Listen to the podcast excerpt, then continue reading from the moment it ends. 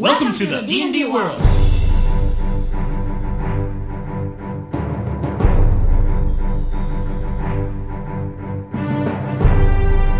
Olá, jogadores e DMs! Estamos aqui para o episódio 62 do podcast Rolando 20. Eu sou Daniel Anandi E eu sou Davi Salles. e hoje nós vamos fazer mais um episódio de novidades, bate-papo e aquele aquela conversa genérica entre, entre brothers aqui para contar o que está acontecendo com, com o Day The Next. Então, primeiro vamos começar com as nossas novidades aí, Davi. O que, que aconteceu esse final de semana? O que, que a gente jogou esse final de semana, Davi? Cara, a gente jogou há- faz pouco tempo, inclusive, algumas horas. A gente tava curtindo Neverwinter Nights. Não, Neverwinter só. Não tem Nights nessa versão. Exatamente. Eu e o Davi, a gente tá empolgadão aqui com os finais de semana do beta do Neverwinter. Então, é D&D quarta edição na veia e tá sendo bem divertido, né? Eu tava jogando com um fighter meio orc, né? É, eu acho bacana que você, pra ser tanque nesse jogo, você realmente precisa querer apanhar. Tem um monte de habilidades que é baseado em quanto dano você toma. Ó que bacana. E, e é, e é legal também que você precisa ativamente mitigar o seu dano, né? Não é tipo, ah, eu tenho uma armadura gigante, então os monstros vão fazer menos dano em mim. Exato, não é uma coisa passiva. Você tem que prestar Exato. atenção pra tomar o maior dano possível, pra absorver o maior dano possível. E você, Davi? Eu tava jogando de clérigo, o Devoted lá, o, o- Eu não lembro como é que chamava o build. A gente chamava de. Era o Laser Cleric, não era? Laser Claire era o codinome dele. É, que era o, le... o clérigo ficava de longe fazendo poderes à distância. Então o pessoal Cara, chamava de Laser Cleric. E é muito gostoso jogar com ele, assim, porque ele, ele tem uns poderes muito legais. Eu tava até conversando com a Nandi, assim, que uma das coisas que eu gosto muito do jogo é, tipo, um pouco da física dele, que ele é bem diferente de outros MMOs, assim. Por exemplo, meu clérigo, ele tem um poder que ele solta um raio pra frente, e esse raio pra frente dá dano em todo mundo que tiver na frente dele. Então, se eu, se eu formo uma linhazinha com os monstros, se eles estão vindo em linha, eu faço muito dano em vários monstros. Ou seja, Então, se você tiver um Friendly Rogue que consegue puxar os inimigos numa linhazinha, é perfeito, por exemplo. Exato, se você conseguir alinhar, conseguir se posicionar direito no, no, no campo de batalha, isso pode ser bem vantajoso. Outra coisa muito legal é que, tipo, é muito bonitinho mandando Lance, Lance of Faith, né?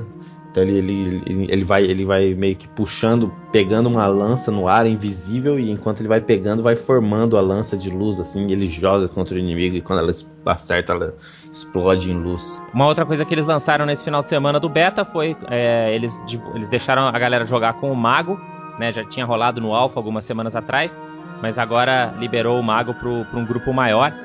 E tá interessante porque você vê que ele é realmente um control wizard, né? Você vê que ele é realmente o cara com vários snares, várias habilidades de prender a galera no lugar.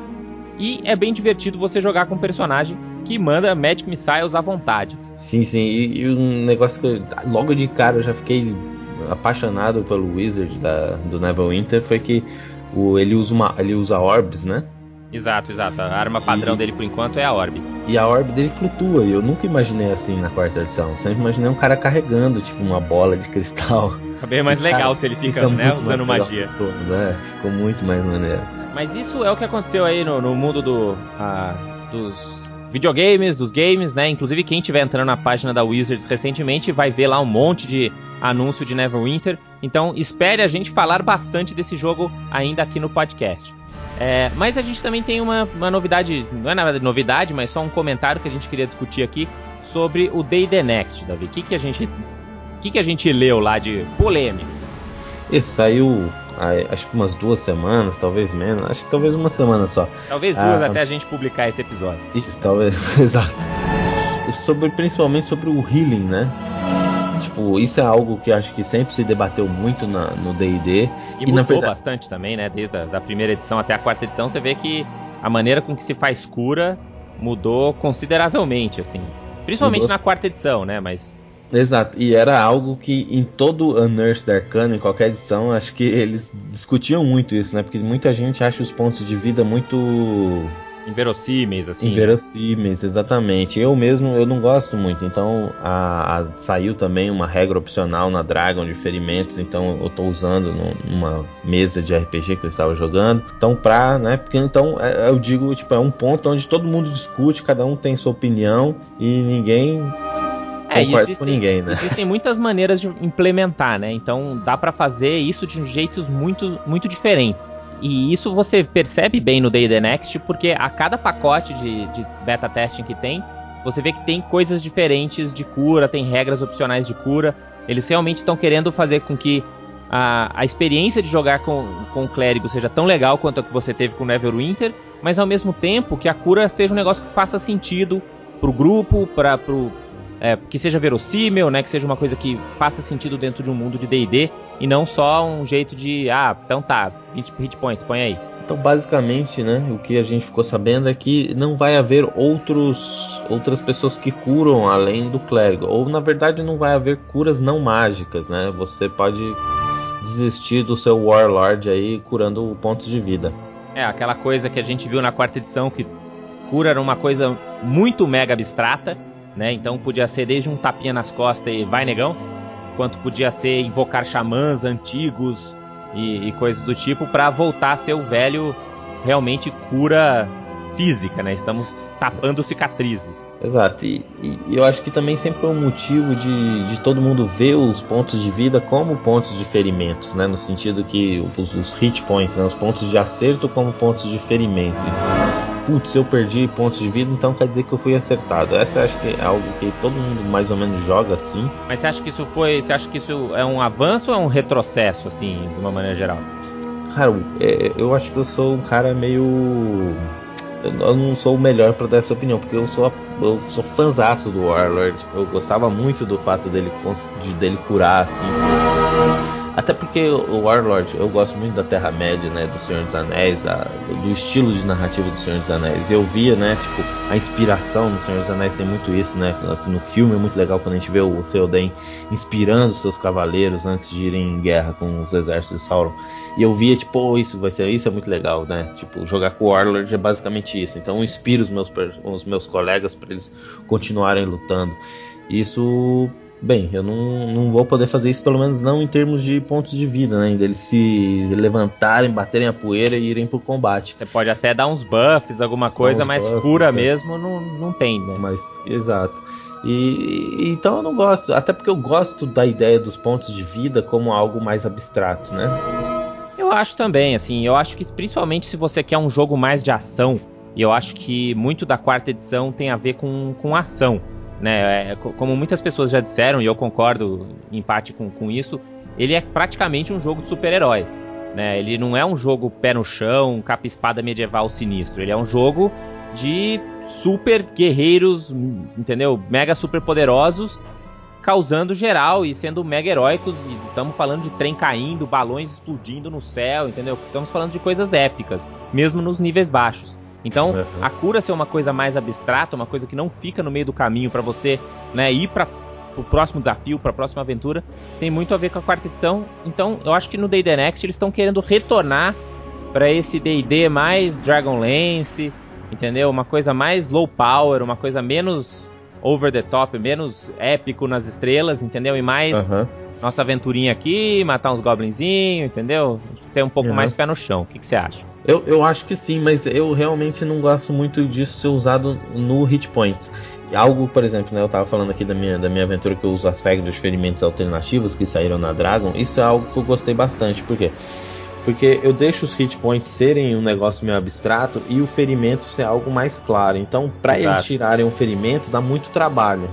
E algo. E, então, tipo, eles podem continuar jogando, eles podem continuar fazendo aventura, putz, mas a gente tem um cara aqui que ele tá com. Braço quebrado, com, com braço quebrado. quebrado. por exemplo.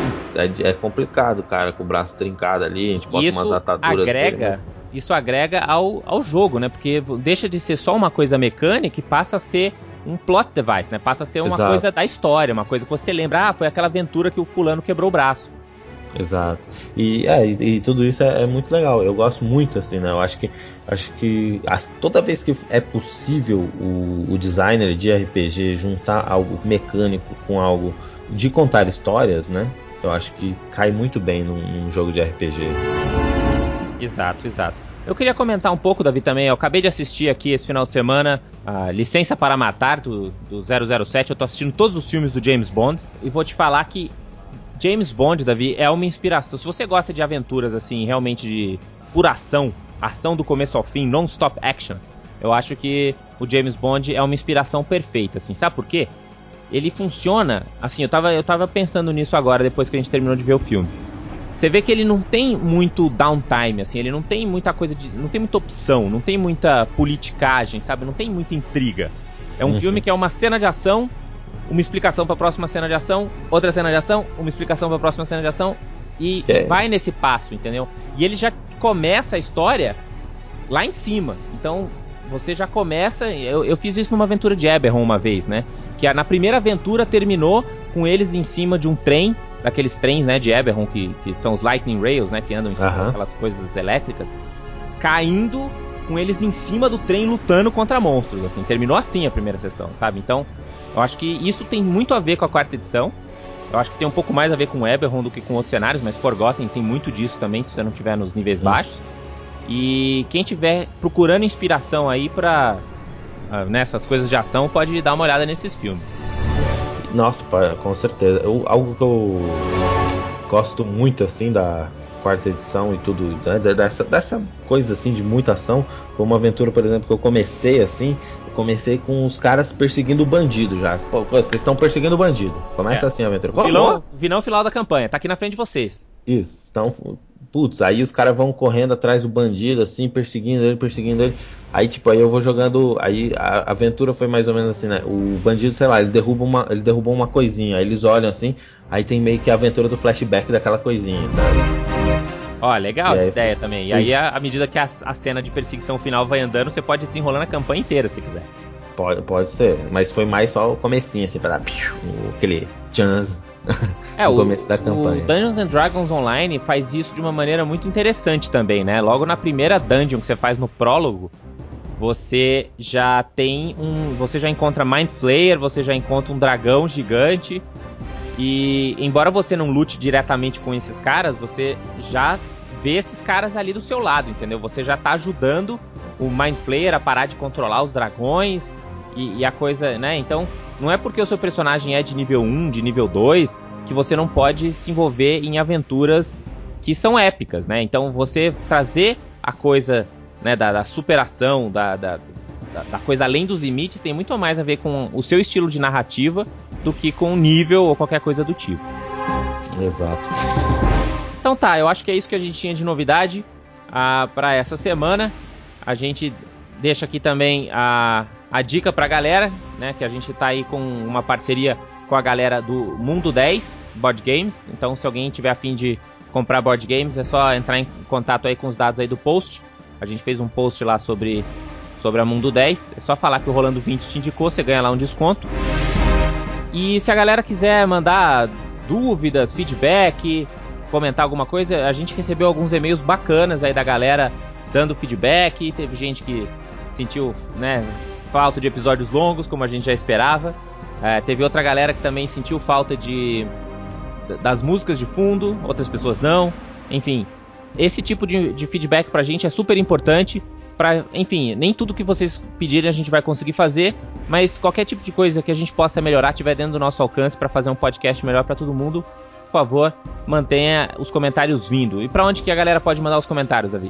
Cara, vocês podem mandar para davi@rolando20.com.br ou para nandi@rolando20.com.br. E não se esqueçam também que vocês podem postar lá no post no rolando20.com.br. A gente sabe que blogs não é mais a coisa do momento, mas a gente pede que você saia um pouco do Facebook, dá uma entrada lá no, no rolando20.com.br e deixe seu comentário lá. De repente, se você tiver alguma coisa relevante, pode ajudar outras pessoas, né? Aquele teu comentário pode ser informativo para outros visitantes do blog.